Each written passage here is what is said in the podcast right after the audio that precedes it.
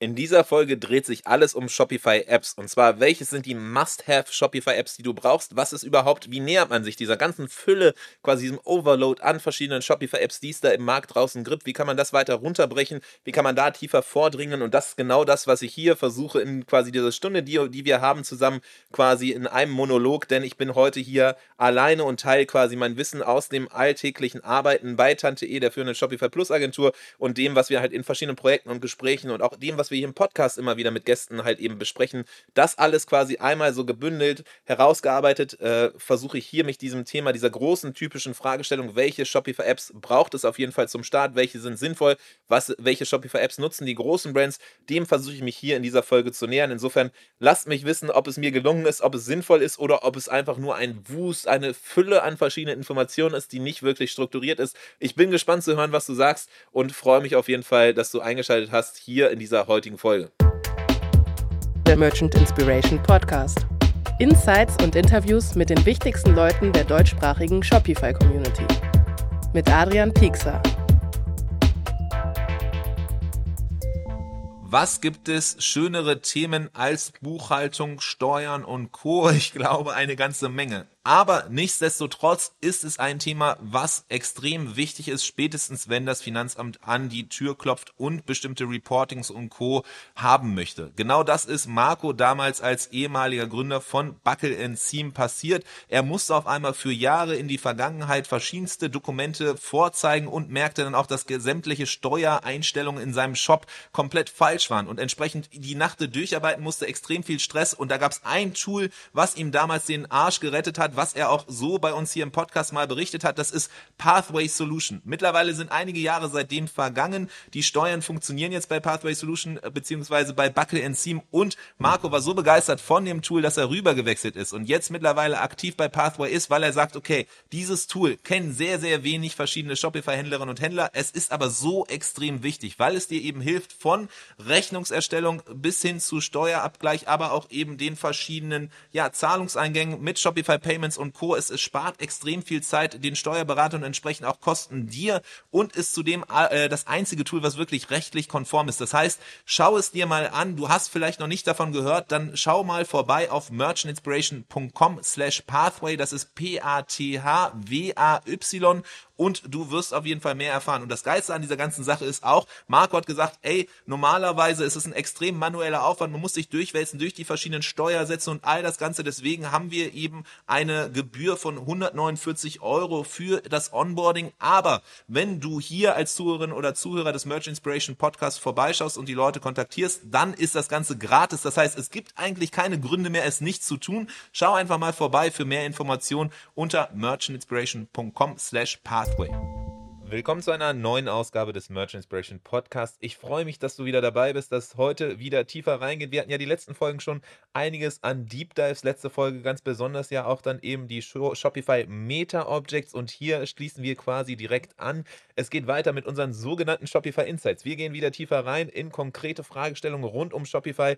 Wir haben ja in der Vergangenheit vieles Verschiedenes gemacht. Oft habe ich auch meine Kolleginnen und Kollegen mitgebracht aus Tante E, der Arbeit im Alltag als Shopify Plus Agentur, die so ein bisschen berichtet haben, eben, ja, was eigentlich bei denen so äh, zu beobachten ist, was gerade die führenden D2C-Brands und generell Brands und Marken auf Shopify eben so bewegt und was sie, was da so die Insights sind. Und heute schließen wir da an. Du musst dich heute leider äh, ja damit lieb finden, äh, irgendwie zurechtfinden damit, dass ich hier heute alleine bin. Aber äh, entsprechend versuche ich das zu kompensieren mit ein wenig Wissen und Expertise, nämlich genau aus dem Alltag. Eine der Fragen, die wir ja immer wieder gestellt bekommen, ist Shopify-Apps. Was kann man eigentlich da machen? Wie ticken die so? Welche sollte man auf jeden Fall haben? Was sind so die Must-Have Shopify-Apps? Und was sind so Sachen, wo du sagst, ja, okay, das lieber nicht? Und das wollen wir heute wieder adressieren. Wir haben ja in der Vergangenheit viel auch schon drüber gesprochen, über zum Beispiel Shopify Themes. Wir hatten auch, ich habe mal nachgeguckt, im August letzten Jahres eine Folge dahingehend, was man generell bei, bei der Nutzung um, rund um Shopify-Apps quasi beachten sollte. Ähm, da geht es dann darum, vor allem da habe ich mit Vincent drüber gesprochen, dann, ähm, ja, was man beachten soll eigentlich, wann machen Shopify-Apps Shopify-Apps Sinn, wann macht es Sinn, selber zu coden, was sind Vor- und Nachteile und so weiter. Das heißt, wenn du generell sich dem Thema so nähern möchtest, dann, dann empfehle ich dir auf jeden Fall die Folge von damals, das ist August letzten Jahres. Ähm, die ganz genaue Nummer weiß ich gerade gar nicht mehr genau aus dem Kopf, aber das ist auf jeden Fall hilfreich. Heute hier geht es tatsächlich konkret dann aber rein in, was sind denn jetzt aber genau Apps, die du nutzen solltest? Was sind Apps, die auch viele andere Shops nutzen, beziehungsweise hier natürlich dann auch meine subjektive Perspektive, die abgesichert ist äh, durch die Nutzung von verschiedensten, ja, und Beratung von verschiedensten führenden Brands im Shopify-Ökosystem und natürlich auch äh, regelmäßigen Austauschen mit internationalen Shopify Plus-Agenturen, aber auch hier lokalen, nationalen Agenturen. Deswegen würde ich behaupten wollen, dass ich einen ganz guten Überblick habe, aber wichtig natürlich, so jeder Shop ist anders, jede Brand ist anders, jedes Ökosystem ist nochmal so ein bisschen anders, jede Branche ist anders, deswegen immer hier mit Vorsicht genießen, aber vielleicht gibt es so ein bisschen Inspiration dahingehend, um zu schauen, wenn du gerade eh bei bestimmten Themen halt nochmal guckst, nutze ich das richtig, brauche ich vielleicht was anderes, dann könnte die Folge hier, glaube ich, ganz spannend sein. So. Und auch wichtig hier, ich äh, bin immer ein Freund davon, dass man hier rausgeht aus den Folgen und wirklich was hands-on hat, wo man sagen kann, okay, cool, das gucke ich mir jetzt an, deswegen werde ich hier sehr, sehr viele verschiedene Apps nennen, aber Disclaimer an dieser Stelle, das ist tatsächlich einfach so meine, meine freie Entscheidung, die, die Apps so zu nennen, das ist jetzt nicht irgendwie, dass die Product Placement oder ähnliches haben. Wir haben natürlich hier unsere Unterstützer und Sponsoren der, der Sendung, die auch ab und zu mal so ein bisschen sprechen. Das sind tatsächlich so sechs der führenden ja, Shopify-Apps so hierzulande im deutschsprachigen Raum auf jeden Fall. Das heißt, die kann, man, kann ich äh, wärmstens empfehlen und weiß auf jeden Fall auch, dass, die, dass ich die feiere. Die sind auch unsere Stützer, die, die unterstützen unsere, unsere Events und so weiter. Aber tatsächlich so jetzt hier das, was, was jetzt hier an, an Apps genannt wird, das ist wirklich so das, was wir so, wenn wir an ein Projekt rangehen, auch einfach ja, äh, unseren, unseren Brands halt eben empfehlen. Ähm, und das hat nichts damit zu tun, dass wir irgendwie im Kontakt mit denen sind oder ähm, genau, teilweise kennen die uns gar nicht. Wir haben gar keine Referral-Links, die wir hier teilen können. Müsste ich wahrscheinlich irgendwie eigentlich äh, einspielen im Nachgang oder irgendwie klar machen. Das ist tatsächlich nicht der Fall, sondern es geht hier wirklich darum, einen guten Überblick zu schaffen, dahingehend, was vielleicht Apps sein könnten, die dir weiterhelfen. So, das heißt, das jetzt hier eine sehr lange Intro rund um das Thema. Äh, wir nähern uns dieser ganzen Geschichte an. Es ist natürlich ein weites Feld. So, das heißt, wir werden hier jetzt eher so erstmal einen Überblick geben, aber wenn das Ganze eben interessant ist, wenn ihr sagt, okay, cool, davon bitte mehr, das ist super spannend, dann können wir uns auch überlegen, halt eben in Zukunft mal so konkrete Deep Dives zu machen zu bestimmten Themenfeldern, wo wir dann tiefer im Detail uns wirklich dann solche Apps anschauen und wirklich tiefer reingehen, um so ein bisschen abzuwägen. Hier heute aber eben ja, der Ausblick dahingehend, wie man sich diesem ganzen Thema Shopify-Apps nähern kann. Und das Gute an dem Shopify-Kosmos ist ja, dass eben solche Apps generell es sehr, sehr viele Apps gibt und wenn man die richtigen Apps nutzt, dann die auch miteinander harmonisieren, miteinander sprechen und es einfach ein riesen Powerhouse gebaut werden kann mit äh, überschaubaren Ressourcen, die reingesteckt werden. Deswegen das mega spannend. Die Frage ist natürlich, okay,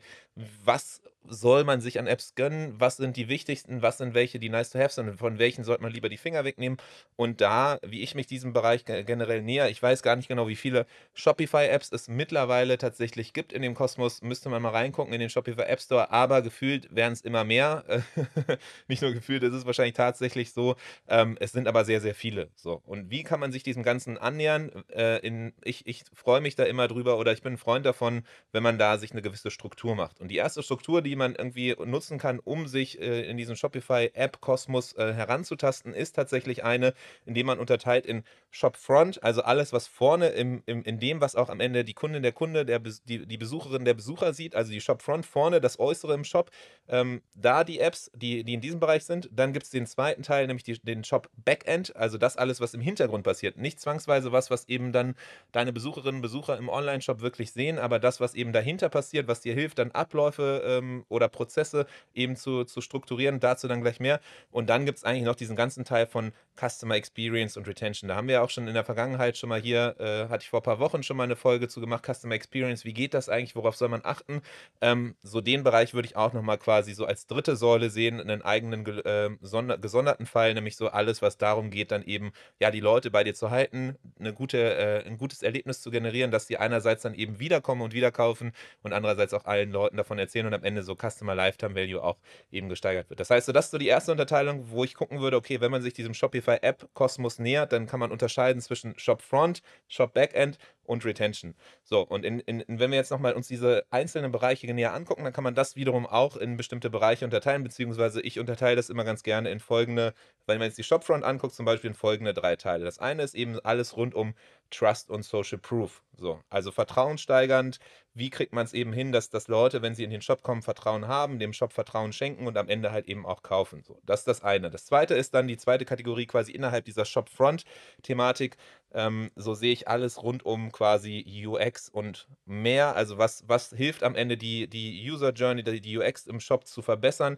Was hilft es eben am Ende die ja, den, das Erlebnis und das, das so angenehm wie möglich zu machen, die Klicks zu reduzieren und so schnell wie möglich eigentlich zu deinem Produkt zu kommen, das du eben möchtest. Also alles so Usability-mäßiges, das ist quasi so das, der, der zweite Bereich, den ich einteilen würde. Und der dritte ist rund um den durchschnittlichen Warenkorbwert, im Englischen ja Average Order Value, also alles, was dir eben hilft, so das zu steigern. Das ist im Grunde so dieser, dieser dritte Teil. So, das heißt, wenn wir uns den Shopfront angucken, so Trust Social Proof 1, äh, Usability, UX das zweite und dann Average Order Value oder alles, was eben noch hilft, noch mehr zu verkaufen oder noch besser eben passende Produkte zu empfehlen, das ist der dritte Teil. Wenn wir im Backend gucken, so, dann kann man da auch wieder in drei Bereiche unterteilen, beziehungsweise ich tue es einfach und es hilft am Ende dir halt Zeit, Kosten und Ressourcen zu sparen. Alles in diese Felder. Das eine ist eben Accounting und Finances, also alles, was rund um Buchhaltung geht, Finanzen und Co. Ähm, ein leidiges Thema, aber auch da gibt es auf jeden Fall Hilfestellungen, wie das Ganze dann eben automatisierbarer abgeht und dir am Ende Zeit spart und auch äh, rechtens ist. Das zweite dann eben alles rund um Operations, also alles, was irgendwie Prozesse, Abläufe und Co. am Ende angeht. Und das dritte ist so ein bisschen Analytics, also alles das, was dir hilft am Ende Ende zu verstehen, was eigentlich in deinem Shop passiert, was da abgeht, wie das Besucherverhalten am Ende wirklich so ist. Das ist so quasi der Bereich Analytics. Das heißt, wenn wir Shop Backend gucken, auch wieder drei Bereiche: Accounting und Finances, Operations und Analytics. So diese drei Bereiche. Und genau, Retention würde ich einfach mal so als, als eigenen Bereich, ein, einen einzelnen eigenen Bereich, aber mit vielen verschiedenen Facetten an, ansehen. So. Und das heißt, was ich jetzt vorschlagen würde, was wir hier in, dieser, in diesen nächsten Minuten gemeinsam machen im Podcast, ist einmal genau tiefer reingehen und gucken, ja, okay, was ist denn jetzt in diesen einzelnen Bereichen, die ich aufgenannt hatte, was sind da eigentlich für Tools, die man eigentlich im, ja, auf dem Schirm haben sollte. So. Und deswegen würde ich sagen, lass uns direkt reingehen. Wenn wir uns noch daran erinnern, Shopfront, also alles, was vorne passiert, die Conversion Rate steigert, das durchschnittliche Warenkorbwert, das ist so dieser, dieser erste große Themenblock und innerhalb dieses großen Themenblocks ja dieser erste äh, Unterblock, nämlich Trust and Social Proof. Und da gibt es verschiedenstes so, und da kommen wir auch direkt dann zu dieser Fragestellung, okay, was sind eigentlich die Must-Have Shopify-Apps meiner Meinung nach so? Und da kommen wir nämlich hin, tatsächlich die Must-Have Shopify-Apps sind erstmal die, die rechtlich notwendig sind. Und hier rede ich jetzt halt eben vom deutschsprachigen Raum und entsprechend lass uns da mal reingehen, was ist eigentlich so rechtlich notwendig für den Shopify-Shop, was bietet Shopify selbst quasi noch nicht äh, defaultmäßig an und das ist erstmal dieses erste Thema Cookie-Banner. Ihr kennt es, man kommt in den Shop rein, dann erstmal 10.000 verschiedene Pop-ups, das erste Pop-up, was einen anlacht, ist auf jeden Fall das, wo man dann eben erstmal Cookies akzeptieren muss. Man weiß im Zweifel vielleicht sogar gar nicht genau, was man da eigentlich akzeptiert, man klickt auf akzeptieren, weil man hat jetzt Lust, irgendwie den Shop zu sehen und nicht sich weiter mit diesem Banner zu beschäftigen so sehr man es auch hasst, in Deutschland zumindest ist es so, dass das auf jeden Fall notwendig ist und das ist was, was von Shopify Seite aus nicht direkt quasi nativ mit drin ist. Manche Themes mögen da vielleicht dann irgendwie was anbieten. Das Ding ist aber, ähm, wie auch bei vielen anderen quasi Cookie-Banner-Apps im Shopify App Store, die sagen, sie sind DSGVO-konform, sie sind rechtenskonform, sie sind EU-konform, was auch immer sie alles konform seien oder behaupten auf jeden Fall zu sein. Es ist meistens tatsächlich, wenn man genauer tiefer reinguckt, was da passiert, gar nicht so sehr der Fall. Ganz viele von diesen Cookie-Banner-Apps sind tatsächlich so, dass die leere Hülsen sind und am Ende vielleicht so ganz schön aussehen. Aber was extrem wichtig ist und damit das auch rechtlich konform ist, ist tatsächlich der Fall, dass es dann auch, wenn man dann eben auf alles akzeptieren klickt oder eben auf irgendwie so nur ausgewählte Cookies ähm, erlaubt, dass dann wirklich auch im Hintergrund das ausgeführt wird, was man quasi ausgewählt hat. Ganz, ganz oft, und das ist halt wirklich das Wichtige und vielleicht auch das erste Takeaway hier, ähm, so von den Cookie-Banner-Apps, da gibt es ganz, ganz viele da draußen, die sind einfach nicht rechtlich konform, die, die behaupten es und Shopify ist da vielleicht hinterher, aber aktuell Stand jetzt ist es auf jeden Fall so, dass äh, vieles von dem, was da im App Store genannt wird, nicht, äh, nicht vertraut werden darf, sondern es einfach nur Marketing-Sprech ist. Wichtig sind, man, es gibt nur so äh, eigentlich eine App so richtig, ein, zwei Apps, die auf jeden Fall rechtenskonform sind, so oder die wir auf jeden Fall deswegen auch immer empfehlen. Und das ist tatsächlich so, hier Shoutout quasi an dieser Stelle an Be Clever, ähm, die, äh, die Shopify Plus Agentur, die entsprechend diese, diese, äh, diese Cookie-Banner-App gebaut hat. Sie heißt GDPR Legal Cookie, hört sich jetzt nicht sehr deutsch an, ist aber tatsächlich von einer deutschen Agentur gebaut und ist tatsächlich auch die, die hierzulande zumindest nach unserem Kenntnisstand die ist, die am, am rechtenskonformsten ist, wenn man sie richtig einstellt. So, das ist vielleicht dann nochmal der Haken dahinter. Man muss auch dann eben das genau einstellen. Man muss genau dann eben auch die richtigen Sachen wissen einzustellen. Aber die ist auf jeden Fall diese Cookie-Banner-App, GDPR Legal Cookie, ähm, ist auf jeden Fall die solideste und die, die wir auch immer empfehlen. Es gibt dann noch so ein paar natürlich Sachen, die man die, die manche Brands sagen ja, okay, aber die, die Cookie-Banner-App, ähm, diese spezifische GDPR-Legal-Cookie ist jetzt nicht wirklich schön. Man kann nicht wirklich groß was anpassen, außer vielleicht das Logo verändern, den Text anpassen und die Farben, aber jetzt groß irgendwie, dass das ein, ein, ein quasi kein Pop-up ist, sondern irgendwie anders aussieht, das geht nicht. Cookiebot zum Beispiel ist eine, ist eine App, die kann man auch ähm, beim das CSS überschreiben. Das heißt, das Ganze sieht dann auch eben wirklich ähm, schöner aus. Ähm, da muss man aber auch dann eben nochmal gucken und prüfen, ob das dann eben da im Hintergrund das richtig connected ist. Das ist manchmal so ein bisschen die Schwierigkeit. Und ansonsten so ein drittes Cookie-Banner-Tool, was man sonst oft hört und auch sieht, ist User-Centrics tatsächlich ein bisschen größer und auch für die größeren Brands relevant, weil es einfach auch vom Kostenrahmen her ähm, ähm, ja nicht so, nicht so der Preisklasse entspricht, wie wir es jetzt von den anderen gehört haben, zumindest so von dem, was ich mitgenommen habe. Ähm, da gab es aber tatsächlich auch in manchen Fällen, wo wir reingeguckt haben, ein bisschen Schwierigkeiten, das richtig, äh, richtig einzustellen, dass wirklich dann auch die Cookies äh, so gefeuert werden in Shopify, äh, beziehungsweise nicht gefeuert werden ähm, wie man es dann eben einstellt. Deswegen ist tatsächlich so, auch wenn es ein großer Name ist, ist da dann ein bisschen tricky, dass die nicht ganz hundertprozentig das letzte Mal, als wir es geprüft haben, auf Shopify ausgelegt waren. Deswegen wirklich hier quasi rechtlich Must-Have-App, so Cookie-Banner. Und wenn Cookie-Banner, haben wir tatsächlich äh, so, was wir immer empfehlen bei Tante E, ähm, GDPR Legal Cookie. So, das heißt, das ist das Erste, wenn man ums Rechtliche geht, dann natürlich wichtig, was, worauf man achten soll, gar nicht so sehr eine App, aber eher was, wo wir auch immer dann sagen, unseren Kundinnen und Kunden so, okay, daran muss man auch denken, Rechtstexte und da gibt es ja verschiedene Wege, wie man da sich dem annähert. Äh, man kann entweder sagen, okay, wir haben hier irgendwie einen Rechtsberater, einen Juristen unseres Vertrauens, da gehen wir hin. Das ist meistens dann so, dass die sich nicht mit Shopify auskennen, meistens auch nicht mit E-Commerce auskennen. Das heißt, sie müssen sich erstmal stundenlang reinarbeiten und im Zweifel ist das dann noch nicht mal gut, aber teuer. So deswegen ist das immer so ein bisschen schwierig. Ähm, es gibt auch noch andere Wege, so das, was wir tatsächlich immer dann äh, empfehlen, ist oder eine, als pragmatische gute Lösung sehen, ist äh, tatsächlich ähm, ja so ein, so ein Rechtstext-Konfigurator, der nicht kostenlos ist, weil da muss man dann immer wieder aufpassen, ist das dann auch wirklich konform für Shopify und wenn man es nicht richtig einbettet, dann, dann äh, hagelt es auch eine Abmahnung. Aber es gibt verschiedene Anbieter, die zahlungspflichtig dich da dann eben unterstützen.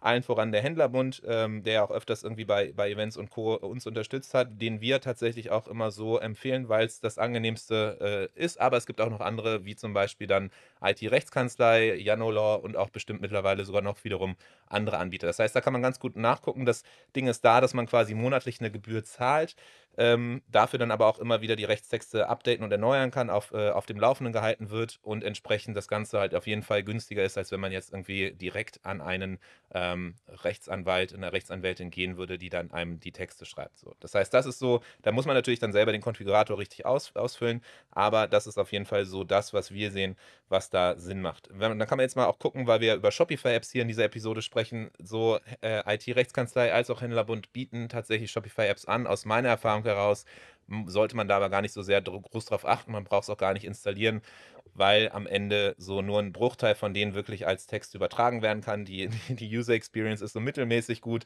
ähm, macht aber auch keinen Unterschied. Man kann das Ganze halt eben händisch auch einmal hinterlegen und dann eben auch, wenn dann was neu kommt, eben aktualisieren. So, das heißt, da, da nicht sich blenden lassen, ob jetzt irgendwie eine App besteht oder nicht, sondern einfach, man muss die Texte eh dann irgendwann äh, einmal kurz händisch hinterlegen. Das macht mehr Sinn, weil im Zweifel sieht das Ganze auch da gar nicht schön aus, wie das von der App dann einge, eingeflossen wird. So, das heißt, das sind so klar, tatsächlich so die zwei Must-Have äh, äh, und ähm, die man, die, die quasi jeder Shop braucht. Ähm, Danach ist jetzt eigentlich so, dass dann immer fallabhängig geguckt werden muss. So, natürlich äh, macht es Sinn, dann irgendwie bestimmte Sachen zu haben oder nicht, aber so Must-Have tatsächlich sind das, glaube ich, wahrscheinlich dann so die, die Apps schlechthin. Jetzt kann man gucken noch so, wir sind ja nach wie vor in der Kategorie, äh, wenn man jetzt auf das Frontend guckt, in der äh, Kategorie quasi Trust und Social Proof. Wir haben uns jetzt rechtliches angeguckt. Das andere, was man auch weiter gucken kann, was ja auch dann eben Vertrauen steigert, ist das ganze Thema Social Proof. Das erste, was bei Social Proof natürlich in den Kopf kommt, ist, ja, okay, Produktbewertung, Shopbewertung. Und da gibt es tatsächlich quasi so vier Player auf dem Markt, ähm, die wir auch öfters, glaube ich, hier schon mal gehört haben, verschiedenste Marken auch davon berichten oder auch wenn man sich so ein bisschen umschaut, immer wieder die, die verschiedenen Marken sieht. Tatsächlich so die vier, die, die, die wir oder die ich jetzt hier nennen würde, es gibt natürlich nochmal mehr.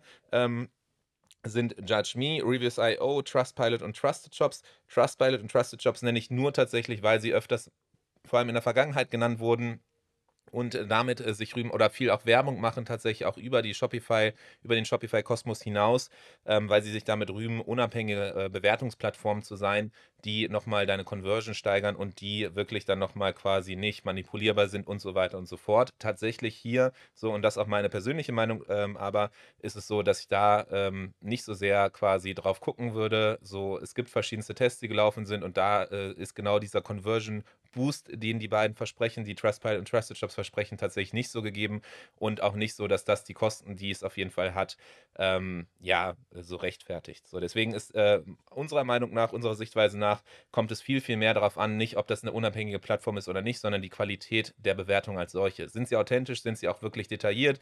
In welchem Detailgrad ähm, bewerten deine Kundinnen und Kunden oder deine Besucherinnen und Besucher wirklich die Produkte? Ist es nur einfach so zwei Daumen hoch und alles super, wo man denken kann, ja, okay, das kann auch irgendein Bot geschrieben haben? Oder ist es wirklich so, dass es im Detailgrad äh, ausführlich die persönliche Journey quasi berichtet wurde, die vielleicht auch noch im Idealfall die, die ähm, persönlichen ja, äh, ähm, Momente, die es zögern lassen haben, äh, zu kaufen, aber dann doch gemacht haben. Und das, das ist halt wirklich das, was am Ende viel, viel mehr Impact hat, als welches Tool am Ende dahinter steht ähm, und dann irgendwie noch dein Logo reindrücken wird. Deswegen ist so tatsächlich so Trustpilot, Trusted Shops so okay. Trusted Shops auch meiner Meinung nach so eher so ein bisschen veraltet. Irgendwie äh, war irgendwann mal früh dabei und deswegen hat es eine gewisse Reputation. Tatsächlich sehen wir, dass ganz, ganz viele davon wegwechseln. Trustpilot war eine Zeit lang vor ein paar Jahren gehypt und Uja nutzt die äh, paar andere auch, aber auch da, ja, die, die, die Funktionalitäten vor allem im Shopify Kosmos beschränkt. Äh, sie drücken auch noch ihre eigene CI auf mit eben dann grünen Sternen, die dann angezeigt werden sollen im Shop, weil das einfach Trustpilot-like ist. So, aber tatsächlich, ähm, ich persönlich kein so großer Fan, sondern wenn man das Geld in die Hand nimmt, dann lieber Reviews.io.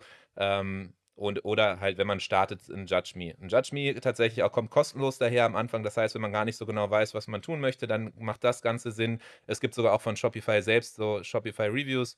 Ähm, die, ähm, die okay sind. Da kann man aber relativ wenig machen. Die sehen optisch nicht so gut aus, da kann man auch automatisiert nichts rausschicken. Deswegen da lieber dann ein Judge Me schon mal direkt äh, nutzen. Da kann man auch mit Widgets schon mal so ein bisschen rumhantieren und ein bisschen das Ganze auch auf anderen Stellen halt eben einspielen. Aber wenn es dann wirklich darum geht, dass man so quasi das Klaviyo äh, unter den, unter den Be äh, Bewertungstools tatsächlich, äh, auch wenn man guckt, so wie beliebt, äh, was das beliebteste Tool ist, hierzulande ähm, oder im deutschsprachigen Raum, dann ist es tatsächlich Reviews.io. Warum? Weil es einfach eine sehr große Anzahl an Widgets gibt. Man kann auch dann zum Beispiel ähm, nicht nur die eigentlichen Bewertungen abfragen, sondern man kann auch Unterbewertungen abfragen. Das heißt, wenn man jetzt irgendwie bei Yogamatten ist, kann man dann zum Beispiel gucken, okay, wie ist die Rutschfestigkeit? Wir hatten hier ja auch im, im Podcast mal ähm, Concrete Jungle, den Gründer dabei, die ja so Betonschmuck äh, verkaufen. Er hatte davon erzählt, dass dann deren, deren größte ja, äh, Herausforderung das ist, dass Leute direkt bei Beton schwer, schwere ähm, oder ein hohes Gewicht äh, verbinden und entsprechend hat dann Revis.io denen geholfen, zum, wenn die dann gefragt haben, okay, wie leicht ist der Schmuck, wie angenehm ist der Schmuck, dass dann halt eben auch das bewertet werden kann und man damit dann gezielt halt eben ja äh, gewisse ähm, ja, äh, Barrieren oder Vorbehalte, die Personen haben könnten, halt eben direkt adressieren kann. Das ist eine der Sachen. Da gleichzeitig äh, äh, ähm, integriert sich das mega gut dann auch in Klaviyo zum Beispiel. Man kann dann automatisierte Flows damit machen. Es gibt auch äh, Möglichkeiten, AB-Testing drin selber zu machen in der Art und Weise, wie man dann bestimmte Sachen abfragt und, und, und. Das heißt, das einfach so, glaube ich, so die, wenn man jetzt bei Shop und Produktbewertung anguckt, auf jeden Fall das Go-To. Aber wenn man erstmal sagt, okay, pff, ich habe jetzt nicht so viel Geld, da wirklich das direkt reinzustecken, dann macht ein Judge Me, glaube ich, auch am meisten. Es gibt auch noch ein paar andere Tools, wie zum Beispiel Nokendo, die sind so ein bisschen ähnlich wie Reviews.io. Tatsächlich hierzulande wird man wahrscheinlich aber öfters Reviews.io gehört haben. So, und dann geht es weiter an äh, User-Generated Content, weil Produktbewertung, Shopbewertung in Textform sind das eine, aber eigentlich so, wenn man guckt, so was ist halt auch stark, ist eigentlich so Foto und Video. Und da gibt es auch verschiedene Wege, wie man das auch noch einarbeiten kann in den Shop. So, das, das Klassischste, was man wahrscheinlich kennt, ist ein Instagram-Feed, den man ausspielt, zum Beispiel auf der Startseite oder auch auf anderen Seiten.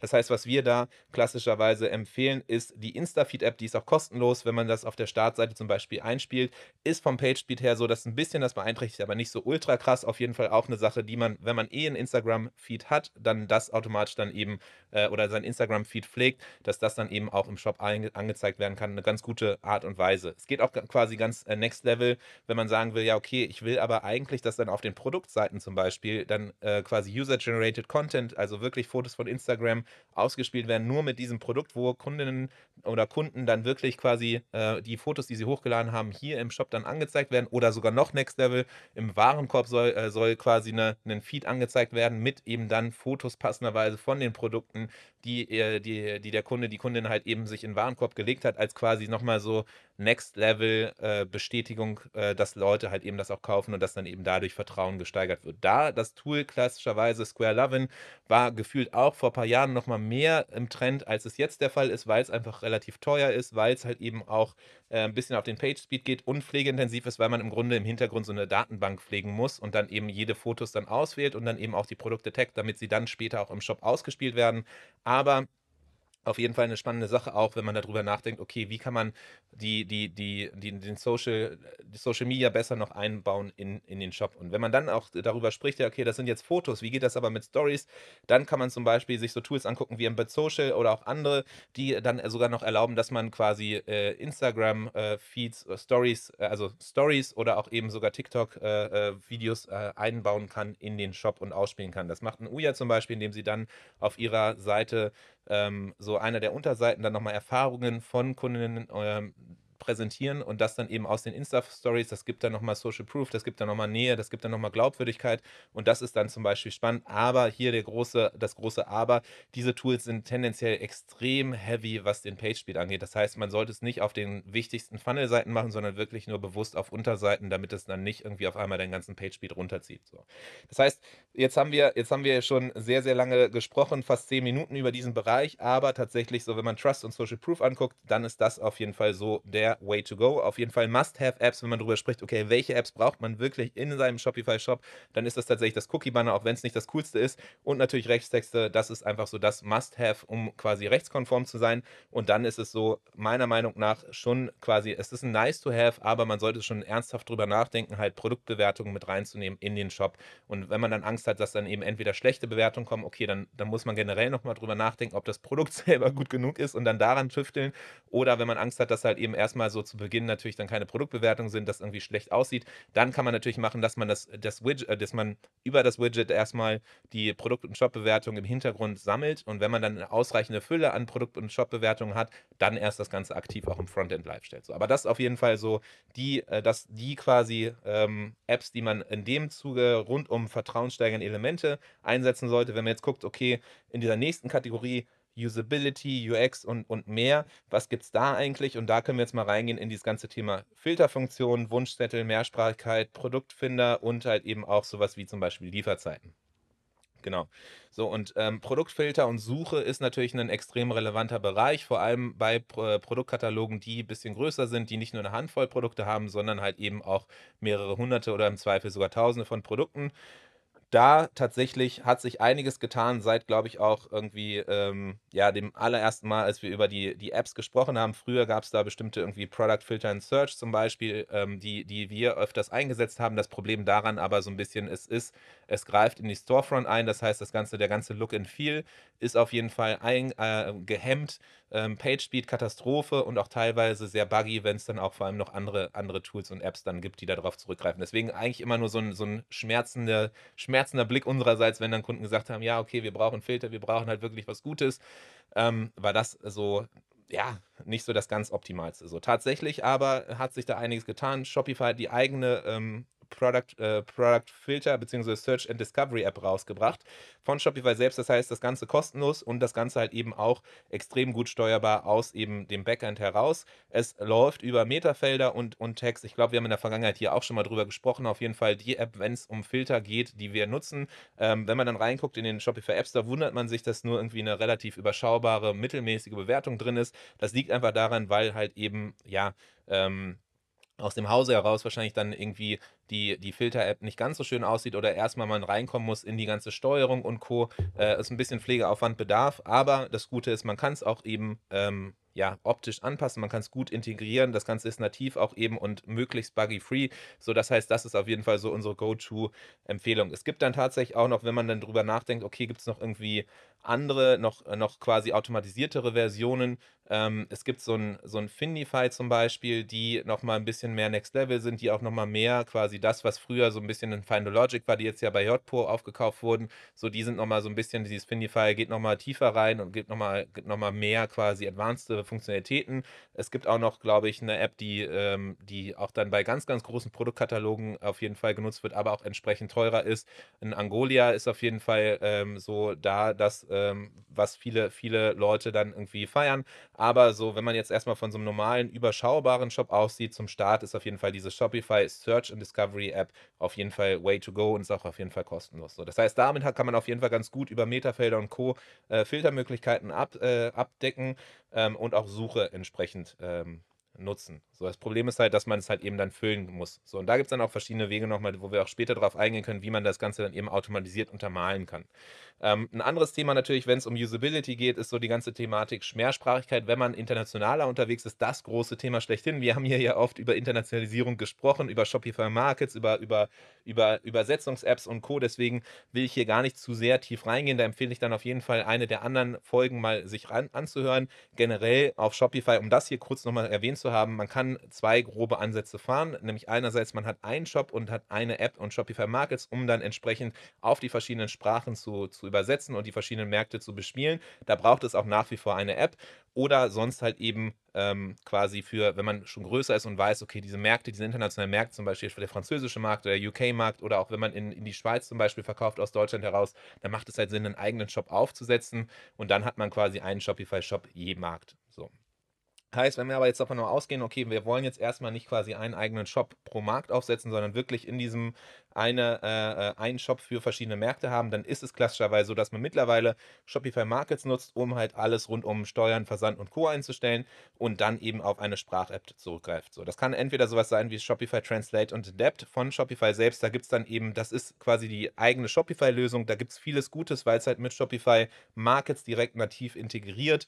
Es auch viele, äh, ja, quasi Vorteile gibt. Äh, Vincent aus unserem Team ist ein großer Fan davon. Es gibt aber auch Nachteile in der ganzen Pflege, in dem Handling, in der, in der, in der genau, vor allem der Pflegeaufwand und das Interface sind überschaubar. Man kann auch nur eine bestimmte Anzahl an, an Sprachen halt quasi wirklich da dann erstmal nutzen. Deswegen oft halt eben, und ihr habt es ja hier öfter schon im Podcast gehört, Wacklot so das Tool nach wie vor, was wir empfehlen. Es gibt ein paar äh, Sachen, die man einfach gucken muss, dass es dann eben auch sauber mit, mit Shopify Markets funktioniert. Aber tatsächlich halt eben der große Vorteil da, dass es halt eine automatisierte Übersetzung gibt, auch dann eben über so ein Glossar dann auch bestimmte ähm, Worte vorgeben kann, die dann eben auf eine bestimmte Art und Weise äh, übersetzt werden oder bestimmte Sachen, die nicht übersetzt werden sollen. Das heißt einfach da nochmal so sehr, wenn es dann eben um Pflegeintensität geht, ist da Wakelot auf jeden Fall nochmal Welten voraus, was so Translate und Adapt angeht. Suchst nach einer Allzweckwaffe in deinem wahren Wirtschaftssystem oder auch quasi ein ERP-System, ohne jetzt ein ERP-System anzubauen, dann ist Bilby vielleicht die richtige Lösung. Es hört sich jetzt vielleicht erstmal sehr wirr an, aber wenn du über verschiedenste äh, Verkaufskanäle verkaufen möchtest, wie zum Beispiel Amazon und Co., dann könnte Bilby genau deine Lösung sein, ohne dir einen Betonklotz an das Bein zu binden. Schau doch mal vorbei unter merchantinspiration.com slash Bilby. Genau. So, ansonsten dann auch eben so oft halt auch, wenn es um Usability geht, ums Verständnis geht, auch irgendwie so ganze Frontend-Thematik, dann äh, richtig relevantes Thema Lieferzeiten, vor allem wenn es dann eben so ist, dass man individuelle Lieferzeiten ausweisen muss. Es gibt den, den einfachsten Case, okay, ich habe quasi die gleichen ähm, ja, Versandzeiten äh, über alle Produktkategorien und Produkte hinweg. Perfekt. Dann kannst du dann einfach über zum Beispiel ähm, ja über dein Produktseitentemplate, über den Shopify äh, Theme Editor das Ganze eben einstellen. Wenn du sagst, okay, ja, ich habe auf Produktebene äh, unterschiedliche ähm, Lieferzeiten, dann geht das Ganze halt eben auch über Metafelder äh, zu steuern und eben dann zu hinterlegen. Auch das ist eben möglich, aber äh, die Schwierigkeit besteht sonst halt eben auf Produktvariantenebene oder wenn das Ganze eben auch noch angenehmer und automatisierter abgespielt werden soll. Ähm, es gibt verschiedene Apps, die da auch dann eben einhergehen äh, und da vielleicht was machen. Es gibt aber auch sonst eben da, mittlerweile sind wir tendieren, tendieren wir bei unseren Projekten dahin, dass das was ist, aufgrund von PageSpeed und Co. wollen wir da nicht, dass eine weitere App ins Frontend greift äh, und dann den PageSpeed runterzieht und im, äh, gegebenenfalls sogar dann noch irgendwie im Konflikt steht mit anderen Apps. Deswegen ist das tatsächlich was, was wir typischerweise in die Templates dann einarbeiten äh, mit ein bisschen Custom Coding, wenn es dann darum geht, wirklich individuelle äh, Lieferzeitenlogiken zu machen, weil tatsächlich das Ganze dann auch eben Auswirkungen nicht nur auf der Produktseite hat, sondern auch im Warenkorb und dann eben auch wiederum in den Bestellbenachrichtigungen halt auch wieder hinterlegt werden muss. Das heißt, es ist so ein bisschen so ein Rattenschwanz, der damit einhergeht, aber hier auf jeden Fall braucht es eigentlich im Grunde keine Apps. Man kann das Ganze über das Template lösen, äh, gegebenenfalls dann noch auf Metafeld-Ebene je Produkt äh, das Ganze dann individuell ausspielen und wenn es dann ein bisschen komplexer wird, macht es Sinn, hier ein bisschen Geld in die Hand zu nehmen und wirklich dann auch Custom Coding zu machen, also individuelles Coding in dem Fall. Ähm, ansonsten, wenn man davon ausgeht, dass halt eben, wir haben einerseits Filter, um die Leute zum Produkt zu bringen und äh, richtig zu leiten. Das andere, was natürlich auch öfters einige, äh, einige Brands machen, und wir haben zum Beispiel einen Fay, die ja Pflanzen verkaufen, die machen das ganz spannend mit einem Pflanzenfinder. Es gibt auch noch andere Cases, die das eben ganz spannend machen und ähm, quasi einen Quiz nutzen, um Leute dann eben an die Hand zu nehmen und zum Produkt zu bringen und denen das Produkt zu empfehlen. Quasi so eine Art quasi ja, Fragen, Fragen-Antwort-Katalog und dann am Ende mit einer persönlichen Empfehlung. Man kann das Ganze sogar so weit gehen, dass man dann auch da das nutzt, um dann als Lead-Gen-Tool, äh, also quasi um E-Mail-Adressen auch noch einzusammeln, das Ganze dann eben zu nutzen. Aber ähm, auch, auch ohne das ist es ganz spannend, einfach weil es ermöglicht, den, einen komplexen Produktkatalog, den Leute sonst vielleicht ein bisschen verwirrend finden, eben runterzubrechen und Leute an die Hand zu nehmen. Und da eignet sich Quiz ganz gut. Man kann das Ganze als simpel machen, indem man zum Beispiel einfach so ein, so ein ähm, ja, Formulartool nimmt, wie so ein Typeform und da dann am Ende dann auf die jeweiligen Produkte leitet. Das Gute ist da, dass es relativ günstig ist und, und man nicht groß irgendwie was machen muss. Das andere sonst, was, was eben so führende Brands halt nutzen, wenn sie wirklich da tiefer reingehen, ist ein Octane.ai eine, eine, ein Quiz-Tool, was dann auch gut, äh, das Gute daran ist, dass das dann eben auch direkt nativ integriert, zum Beispiel in Klaviyo, ist integriert auch in, in andere Apps und Co.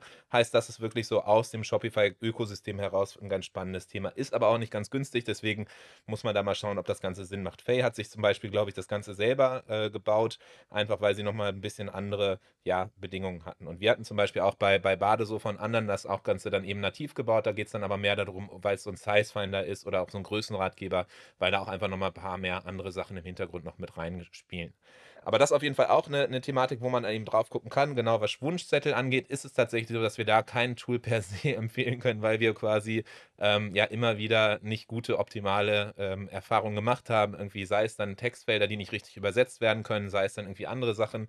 Heißt, da haben wir tatsächlich ganz oft dann eben selber äh, die Wunschzettel äh, oder Wishlist-Funktion selber gebaut, weil einfach quasi der, das App äh, Ökosystem da nicht äh, unseren Ansprüchen zumindest äh, ja, gerecht wurde. So, deswegen eben gerade kurz nochmal erwähnt, aber hier tatsächlich so ein bisschen das Ernüchternde. Ähm, da ist es so, dass wir das individuell gecodet haben, weil man dann das Schöne auch ist, dass man da dann wirklich noch mehr ähm, Anforderungen halt eben dann bespielen kann. Sei es dann eben zum Beispiel das Teilen oder das Teilen mit irgendwie, genau, äh, äh, aus, mit dem Netzwerk, mit Freunden, Bekannten, Familie oder auch irgendwie bestimmte andere Sachen, die dann einfach relevant werden. So, gut. Das heißt, wir haben jetzt uns schon mal in, in der Shopfront-Thematik durch die erste Kategorie äh, Vertrauen und Social Proof durchgearbeitet. Wir haben uns auch eben gerade Usability UX angeguckt, so die klassischen Apps, die wir quasi immer so empfehlen oder beziehungsweise auch irgendwie die, die öfters zur Sprache kommen. Jetzt ist noch im Shopfront-Thema, äh, Themenbereich auf jeden Fall ein Bereich offen und das ist tatsächlich so alles, was irgendwie Average Order Value steigern kann. Das heißt, dann gehen, gucken wir jetzt rein in quasi Cross-Sales, die man im, im, im Warenkorb machen kann, also Produktempfehlungen passenderweise, die man mit einem Klick hinzufügen kann. Das Ganze geht natürlich auch auf der Produktseite. Das geht auch mit Bundles und Sets, Konfiguratoren, Personalisierung, Mengenrabatten und Co. Ähm, und da muss ich auch tatsächlich wieder so ein bisschen enttäuschen. Es gibt tatsächlich ähm, so Apps, die auch Cross-Sell machen können, die auch dann eben Produktempfehlungen machen können und so weiter und so fort. Aber auch da, ähnlich wie bei Wunschzetteln, ist es tatsächlich so, dass wir da keines von denen allen so richtig cool finden, weil tatsächlich alles wiederum dann irgendwie, sei es dann von der, äh, von der Optik, von dem visuellen Auftreten her, nicht irgendwie super geil aussieht oder auch nicht so sehr anpassbar ist, weil es PageSpeed irgendwie runterzieht. Deswegen ist es tatsächlich so, dass wenn wir äh, in Projekten mit unseren Kundinnen und Kunden arbeiten, das tatsächlich auch ein Thema ist, wo man dann ähm, ja ähm, individuellen Code, äh, einfach über individuellen Code quasi diese Module einarbeitet. Das kann man zum Beispiel sehen bei Badesofa. Wenn man da dann in den Warenkorb geht, dann wird da äh, neben, dem, neben dem normalen äh, Badewannenkissen quasi dann auch das passende zusätzliche Produkt empfohlen, was man im Warenkorb mit einem Klick halt hinzufügen kann. Eine Sache, die extrem gut funktioniert. Eine Sache, die auf jeden Fall auch so ein No-Brainer ist und in den meisten Fällen, wenn man passende Produkte hat, auf jeden Fall auch gemacht werden sollte. Das ist auf jeden Fall eine Sache, die wir wärmstens empfehlen können und wo sich eigentlich auch immer so das Investment gelohnt hat und sofort, äh, ja, äh, nach kurzer Zeit Break-Even war äh, und amortisiert hat. So, deswegen das auf jeden Fall eine, eine warme Empfehlung unsererseits, dass man das auf jeden Fall machen sollte. Ähm, Ähnlich sieht es tatsächlich auch mit Produktsets und Bundles aus. Jetzt hat Shopify tatsächlich da auch ja eine Neu Neuerung äh, angekündigt.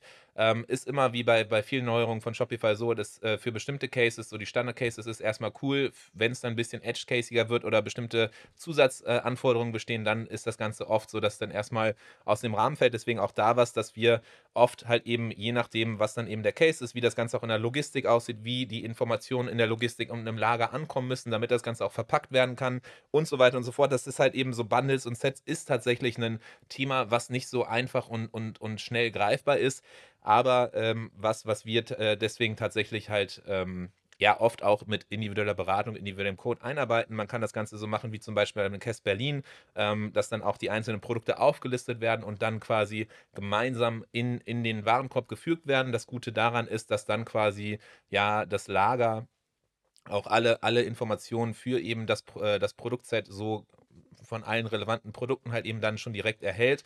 Eine andere Alternative wäre sonst, dass man eben ja schon einfach das Produkt, dieses Set als ein Produkt anlegt im, äh, im Shop und dann quasi erst im Nachgang, nach der Bestellung, dann bevor es ins Lager geht quasi oder im Lager dann runtergebrochen wird in die einzelnen Bestandteile.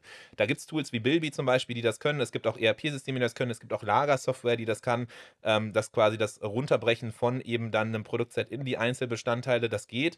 Ähm, ansonsten halt eben auch je nachdem, was man möchte, wenn man zum Beispiel dann auch auch eben vor allem bei, bei, bei Fashion-Produkten, wenn man noch einzelne Größen auswählen will, wie zum Beispiel dann irgendwie die T-Shirt-Größe, die, die Hosengröße, die was auch immer Größe, dann, dann muss halt eben auch das dann auf äh, vorne schon im Shop passieren und möglich sein. Und da ist dann oft halt eben eine, ein Zusammenspiel zwischen individuellem Coding und dann auch eben Shopify Plus äh, äh, App äh, Shopify Scripts, ähm, wo man dann auch sehr viel damit eben machen kann. Das gleiche eben bei Konfiguratoren, Cluster Kitchen, wenn ihr da mal auf die Seite, auf die Produktseite geht, da kann man sehr, sehr viel Cooles machen mit dem Konfigurator, den wir da gebaut haben. Mit wenigen Klicks kriegt ihr da schon dann eben alle relevanten Produkte, müsst gar nicht mehr auf andere Seiten gehen, sondern habt wirklich auf einer Seite komplett alle Informationen parat, könnt sogar auch noch aufs Abo wechseln und je nachdem, wie das Ganze dann eben aussieht, kann man sogar noch Mengenrabatte eben äh, ähm, ja, anwenden. Auch das ist tatsächlich was, was über Shopify Scripts läuft und mit einigem individuellem Coding verbunden ist.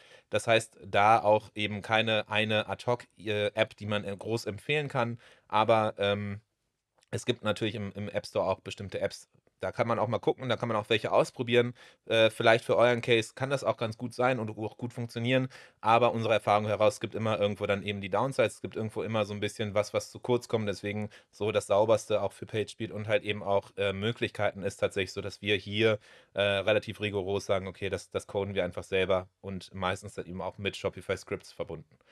Ähm, und dann ganz spannend halt eben auch Personalisierung, sei es irgendwie im Sport, dass man dann irgendwie Trikotkonfigurator haben will oder jetzt zum Beispiel auch im Fall von Vera Tool Rebels, äh, einem, einem Werkzeugshop, die quasi für ihre Sets, für die Hero-Produkte, wie sie es nennen, also die Hauptprodukte, ähm, dann auch eine Gra Gravur äh, erlauben auch da das Schönste eigentlich tatsächlich, das dann eben individuell zu coden und nicht auf eine App zurückzugreifen. Ähm, guckt euch das mal an bei, bei truerebels.de. Das ist auf jeden Fall spannend, wenn ihr da auf ein Haushaltsset zum Beispiel geht und das Ganze euch eben dann selber einstellen wollt, aber auch hier das Ganze äh, individuell gecodet. Es gibt tatsächlich auch da einige Apps, die das Ganze ermöglichen. Da muss man aber auch sich dann vor Augen führen, das funktioniert gut in der Funktionalität im Hintergrund. So, je nachdem, was dann eben die Anforderungen sind. Aber generell funktioniert das eigentlich ganz gut. Das Ding ist halt aber, dass es meistens optisch nicht ganz flexibel ist und auch nicht ganz schön aussieht. So, das heißt, da muss man dann auch gewisse Abstriche machen. Ähm, aber ähm, und auch deswegen hier keine per se pauschale Empfehlung, sondern auch da dann eben so die größten oder führenden Brands äh, bauen da dann tatsächlich meistens auf individuelles Coding. Ansonsten, ich hatte es erwähnt, so Sets, Bundles gibt es halt eben diese zwei Ansätze. Entweder man bricht das Ganze im, ähm, im Shop schon runter in die Einzelbestandteile der, des Sets oder man geht das Ganze an, wie zum Beispiel auch im Three Bears mit ihrem Pocket Porridge Probierpaket oder auch anderen Probiersets, dass man das Ganze dann eben als ein Produkt anlegt in Shopify und dann über Bilby oder andere Tools halt eben äh, runterbricht äh, fürs Lager im Nachgang, nachdem die Bestellung durchgeht.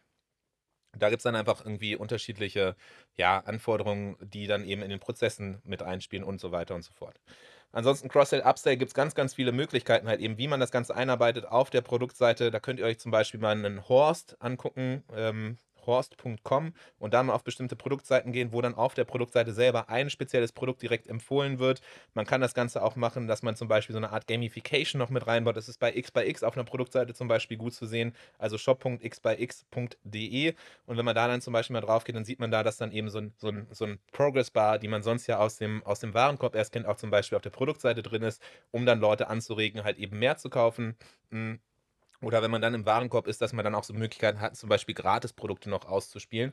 Ähm, das sind alles Sachen tatsächlich, die wir so äh, typischerweise individuell coden, einfach weil es dann eben von der Optik und von PageSpeed und von den Möglichkeiten her äh, am besten ist. Ansonsten gibt es da auch einige Apps, die das irgendwie gegebenenfalls können. Was, glaube ich, ganz spannend ist, was ich öfters gehört habe, vor allem international hierzulande noch gar nicht so äh, be bekannt ist, Rebuy Engine ist auf jeden Fall eine, eine spannende App, die ähm, so mit einem Warenkorb, also viele von diesen Cross-Funktionalitäten schon im Warenkorb automatisch halt eben äh, mit drin hat, wenn man diese App installiert und auch ein paar andere Möglichkeiten noch bietet.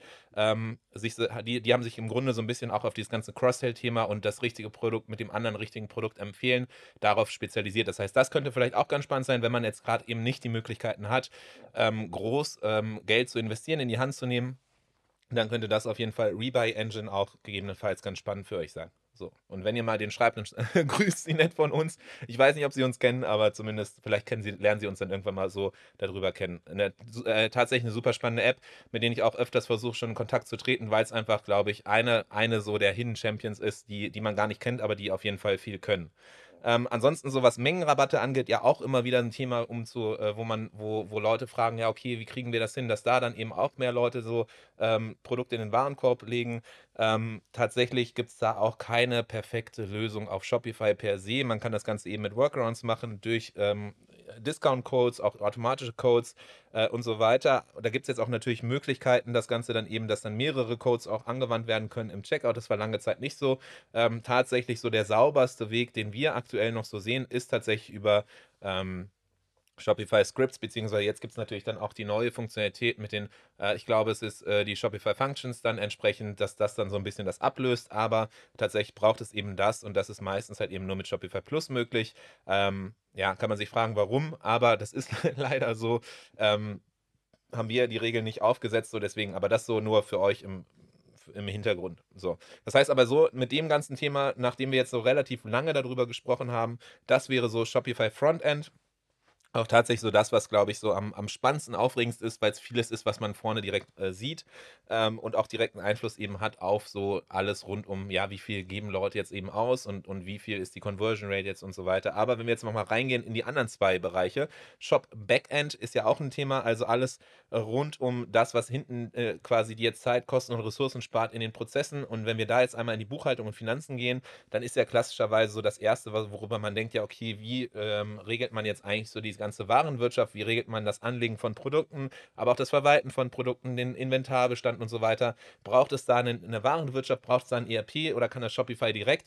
Und ähm, da hängt es dann am Ende tatsächlich so ein bisschen einfach von deinen Abläufen und Prozessen an, wie komplex das Ganze ist. Ist Shopify der einzige Verkaufskanal? Hast du aber auch noch irgendwie andere Marktplätze, in denen du verkaufst? Wie sieht das Ganze aus in den ganzen Prozessen dahinter? Das Management von den Warenbeständen, vielleicht auch sogar von den Einzelbestandteilen, aus denen dann dein Produkt noch geschustert wird. So, das heißt, das sind ganz, ganz viele verschiedene Sachen, wo man jetzt, glaube ich, auch nicht innerhalb von ein paar Minuten komplett tief drauf eingehen könnte. So, deswegen aber so aus, aus dem, was ich so sehe, Shopify reicht meistens erstmal aus und man sollte es so simpel wie möglich halten. Man braucht nicht direkt ein ERP-System, man braucht nicht direkt ein externes System, ähm, sondern es reicht auch wirklich erstmal Shopify als solches aus. So, dann, äh, und wenn man dann irgendwann merkt, okay, das, das geht halt, das haut nicht hin, ich will auf verschiedenen Marktplätzen verkaufen, wie, das geht über Shopify nicht, das macht mir zu viel Kopfschmerzen, dann, äh, merkt, äh, dann macht es Sinn, halt eben so Stück für Stück sich quasi zu erweitern und irgendwie da so ein bisschen komplexer zu werden. Aber auf jeden Fall, äh, erstes Takeaway hier auch wieder, wenn man so über Backend und Prozesse redet, versucht euch nicht so einen riesen Klotz ans Bein zu hängen, weil ihr denkt, in drei, vier Jahren so, wo ihr sein wollt. Die großen Brands machen das so, sondern lebt im Hier und Jetzt und versucht jeden Schritt so gut es geht jetzt zu machen. Und äh, dann wisst ihr nämlich, wenn ihr den Schritt geht und ihr jetzt gerade Schmerzen da habt und den Schritt jetzt geht, das zu verbessern, dann hat das direkt einen Impact so. So, und ihr lebt nicht in so einer hypothetischen Welt. Das ist auf jeden Fall was, was ich immer wieder sehe und was auf jeden Fall die erfolgreichen Brands genau richtig machen. Das heißt, solange wie möglich Shopify und Shopifys eigene Infrastruktur nutzen, dann, im, äh, wenn das dann eben nicht mehr geht und ihr auf zum Beispiel verschiedenen Marktplätzen verkauft, sei es dann zum Beispiel Amazon, sei es dann aber auch sowas wie irgendwie Etsy oder whatever, ähm, dann macht sowas wie Bilby zum Beispiel Sinn. Das ist quasi so ein ERP-Leitsystem, deswegen Bilby auf jeden Fall eine spannende Sache. Da kann man auch so Sachen wie Bundles und Sets gut mit ähm, äh, abdecken. Äh, das Runterbrechen, das Übersetzen in Einzelbestandteile geht zum Beispiel auch in Bilby, deswegen das auf jeden Fall dann so das nächste, der nächste Schritt. Und sonst, wenn man dann auf einmal ganz, ganz äh, komplexe Prozesse im Hintergrund hat, wo man merkt, okay, selbst Bilby kommt damit nicht einher, dann gibt es äh, ERP-Systeme und da kann man auch nochmal gucken, was da quasi direkt nativ mit Shopify integriert oder eine Schnittstelle eben hat. Das ist auf jeden Fall dann das, was extrem wichtig ist, weil wenn die Schnittstelle nicht besteht, dann wird das Ganze auf jeden Fall, ja, unschön. Sagen wir es mal so. Dann wird das Ganze komplexer, wenn man wirklich dann auch noch eine Schnittstelle bauen muss. Deswegen ERP-Systeme und da gibt es ja so die klassischen, die man oft eben hört, über den Weg läuft. Weeklab, Central, Plenty Markets, Pickware und so weiter und so fort. Das heißt, da gibt es ganz, ganz viele verschiedenes. Es gibt auch noch größere natürlich. Aber äh, da muss man dann individuell auch am besten sich nochmal einen ERP-Berater an die Seite ziehen. Ferry war ja bei uns jetzt hier äh, auf der Merch Inspiration Week zum Beispiel. Der kann da dann auf jeden Fall auch nochmal individuell tiefer reingehen und dann auch gut beraten. Der Merchant Inspiration Podcast. Jede Woche eine neue Folge. Abonnier ihn und verpass keine Folge. Ansonsten Zahlungsarten, wenn man auch guckt, so okay, jetzt Accounting und Co. Ähm, Zahlungsarten, Klassiker, natürlich Shopify Payments, so die, die Payment-Themen, äh, die halt eben so alle Shops eigentlich haben. Äh, damit deckt man auf jeden Fall schon mal Kreditkarte, Sofortüberweisung, ähm, Apple Pay, GPay ab. Es gibt dann auch noch so Sachen wie irgendwie kleiner Kauf auf Rechnung, wenn man das eben machen äh, wollen äh, will. So, da ist die Frage, es ist natürlich mit gewissen Gebühren verbunden äh, und ob es das wirklich braucht, das ist dann eben nochmal hängt von der, von der Zielgruppe am Ende ab und der Industrie, in der du unterwegs bist. Es gibt auch noch weitere Sachen wie irgendwie, ich glaube, so ein ähm, ja, vor allem im internationalen Raum, glaube ich, dann irgendwie relevantere, relevantere äh, Payment-Anbieter, aber Shopify Payments auf jeden Fall bei Zahlungsarten auf jeden Fall gesetzt. Ansonsten PayPal immer auf jeden Fall relevant und danach gibt es dann irgendwie noch weitere, wo man dann einfach individuell gucken muss. Macht das Ganze Sinn für dich? So, zum Beispiel so ein Amazon Pay äh, oder, oder auch anderes. So, wenn man dann eben auf die zurückgreift, alles cool. Wenn man dann eben ähm, ja, äh, über das hinaus dann eben gehen will, dann kann das manchmal auch ein bisschen komplexer werden, weil Shopify nach wie vor sehr restriktiv mit seinem eigenen Checkout ist und auch den Integrationen, was den Checkout angeht. Ansonsten auch nativ nicht quasi mit bei Shopify enthalten die ganze Thematik rund um Rechnungen und Buchhaltung. Ähm, so da, das, was wir eigentlich mittlerweile immer empfehlen, ist auf jeden Fall Pathway Solution. Die haben ganz frisch einen Rechnungsprinter rausgebracht, so heißt das äh, Tool, was sie quasi haben. Da kann man ab 9,99 Euro im Monat ähm, quasi rechtskonforme, für den deutschsprachigen Raum rechtskonforme und buchhalterisch konforme ähm, Rechnungen erstellen lassen und eben rausschicken auch. Äh, extrem wichtig, weil eigentlich so fast alle anderen Rechnungstools auf Shopify oder Apps das auf jeden Fall sonst nicht rechtskonform sind. Deswegen das auf jeden Fall eine extrem relevante Sache. Wenn ihr sagt, okay, ihr wollt auf jeden Fall Rechnungen rausschicken, dann nimmt nicht irgendwie sowas wie den Order Printer Pro. Das haben wir lange Zeit empfohlen, weil es halt eben keine Alternative gab, sondern geht auf äh, Pathway Solution, den Rechnungsprinter die natürlich auch hier ein Unterstützer äh, unserer Sendung, aber tatsächlich auch was, worüber ich sehr, sehr froh bin, weil es tatsächlich so das rechtskonforme Tool ist, die das viel zu wenig Leute kennen. Und deswegen äh, wir hoffen, dass es auf jeden Fall mehr Leute kennenlernen, weil es einfach ein sehr gutes Ding ist, weil es eben so eigentlich die einzige rechtskonforme äh, äh, Rechnungs-App ist auf Shopify.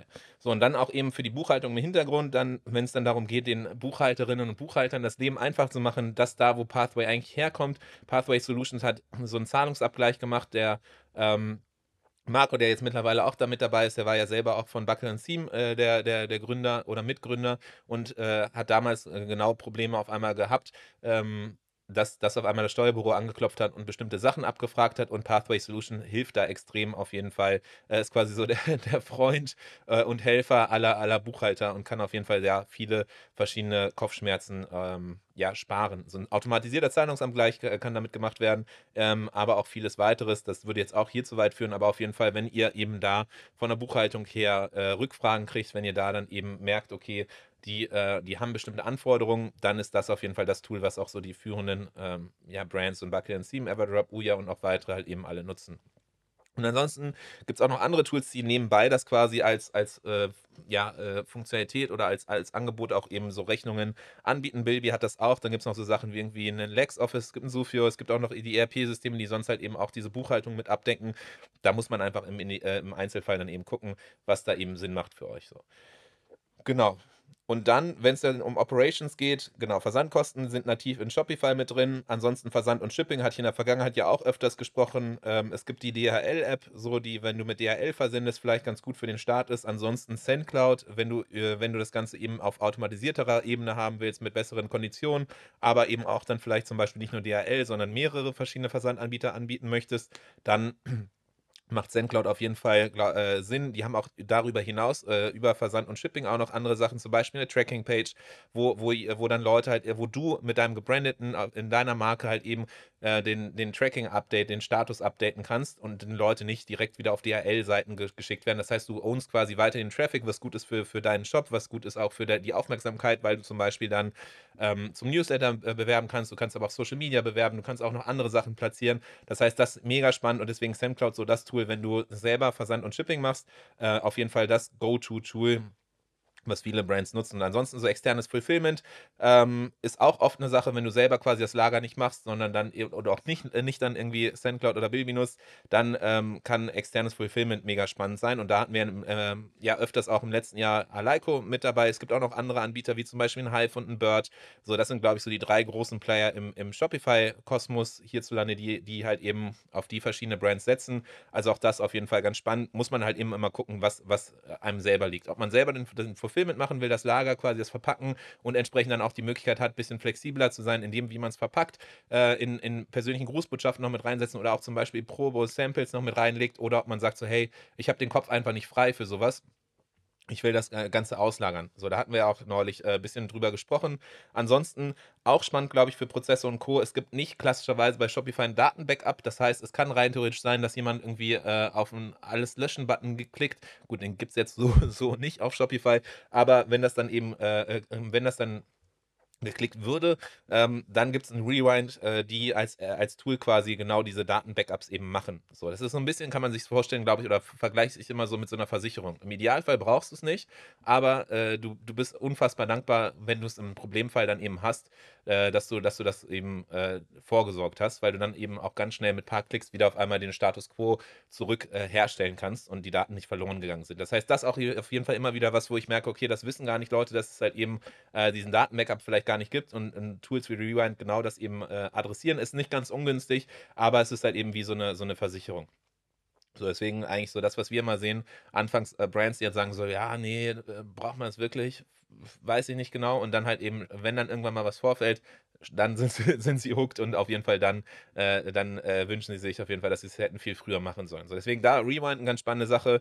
Äh, und ansonsten bei Analytics halt eben zum Verstehen, was eigentlich im Besucherverhalten los ist und quasi passiert im eigenen Shop.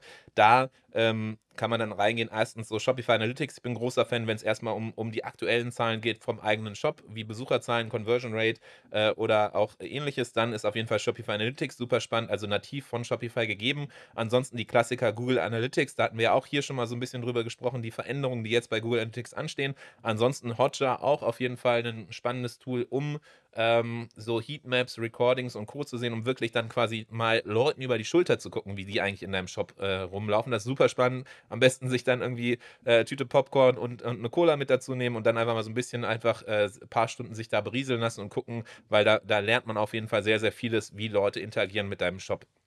Und ansonsten gibt es da nochmal weiterführende Tools, die, die auch nochmal helfen, quasi ähm, ja, äh, weiter zu lernen und zu verstehen, wie Sachen eigentlich funktionieren. Wir sind großer Freund davon, dann eben Retention X noch mit reinzunehmen. Das geht dann um alle Zahlen rund um quasi nach dem Kauf, um Retention halt eben, wie der Name schon sagt, ähm, Customer Lifetime Value, wie viele Leute kaufen oder wie ist die, Ab äh, wie ist die Quote quasi, wie viele Erstkäufer kaufen auch ein zweites Mal, ein drittes Mal, ein viertes Mal, wie lange ist dieser Zeitraum. Das heißt, das hilft extrem, wenn man dann rund um den ähm, Bereich der Kommunikation geht, wenn man dann äh, sich anguckt, okay, wann sollten idealerweise bestimmte Flows äh, bei Klaviyo einschalten und so, dann, dann hilft das extrem. Ein anderes Thema, was auch ganz spannend ist, um einen Überblick über die Zahlen zu haben, mehr aus so einer quasi Operations-Sichtbrille, was funktioniert eigentlich, welche KPIs sind wichtig, ist ein Get klar.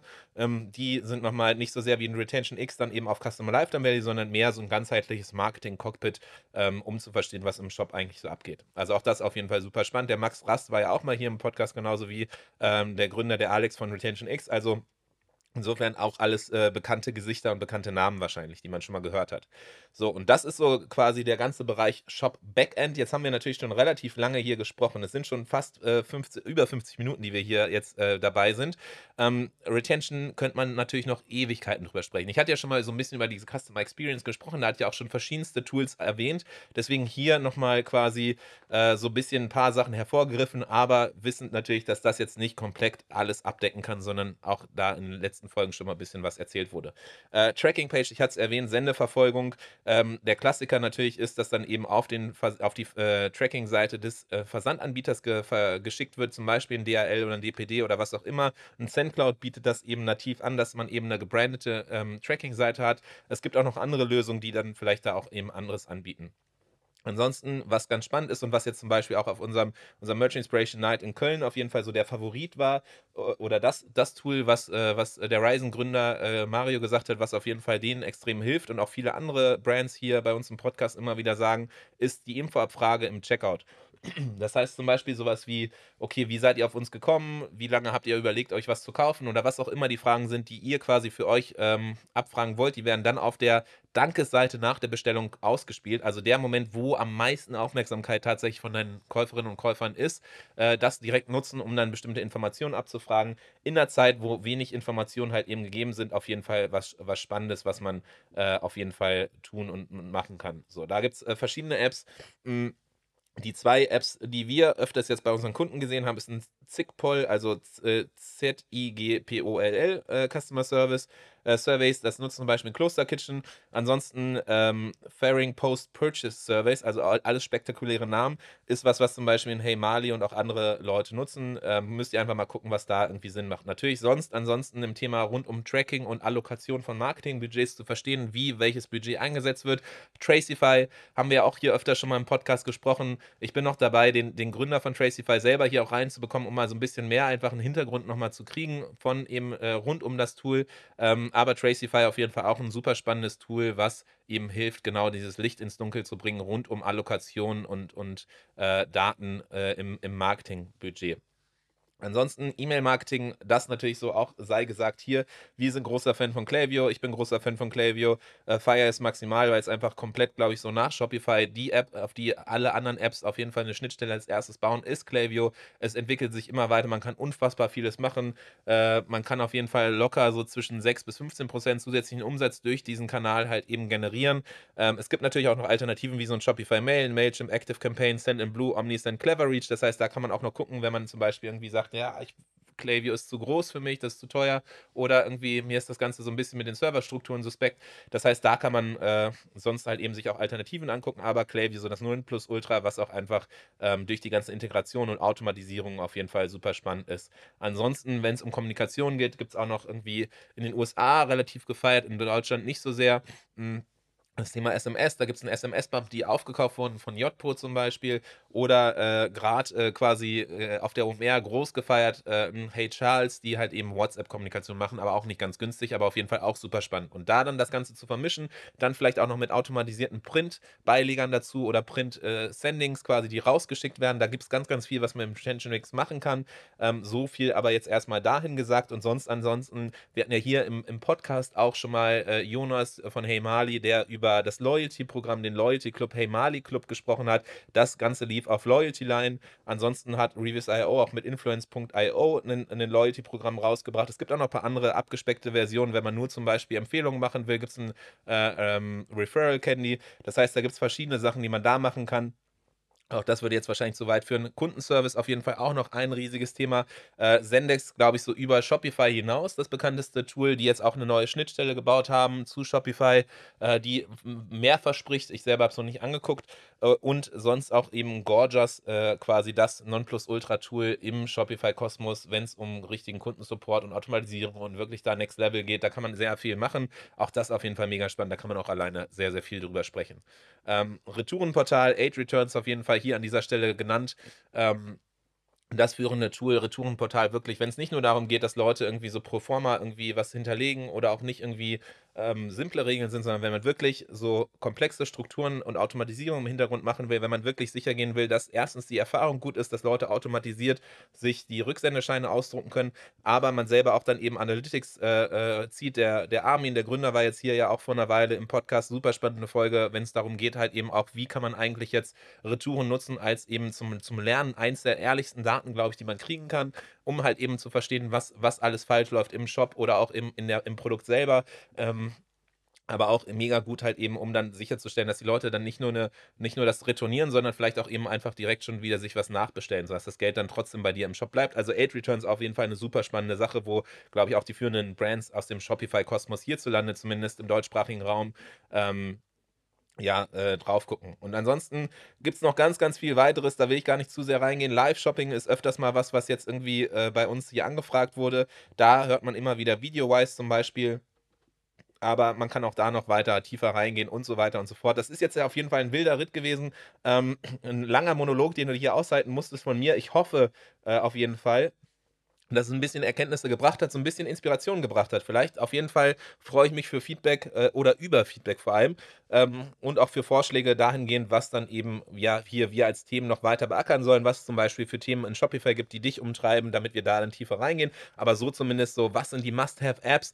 Ja, im Rechtlichen gibt es da ähm, zwei, die man auf jeden Fall machen sollte. Ansonsten ist alles halt eigentlich so ein bisschen so, ja, es, äh, es hängt davon ab, was du eben brauchst.